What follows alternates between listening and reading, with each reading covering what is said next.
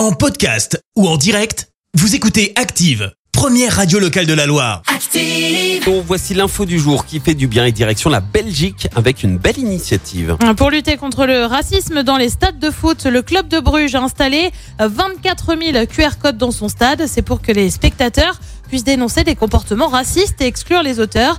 Une application a été développée pour alerter des stadiers, des stadiers spécialement formés euh, pour ce type d'intervention. Ils sont reconnaissables grâce à un gilet noir. Euh, Si tu es raciste, tu ne fais pas partie de notre famille, prévient le club belge.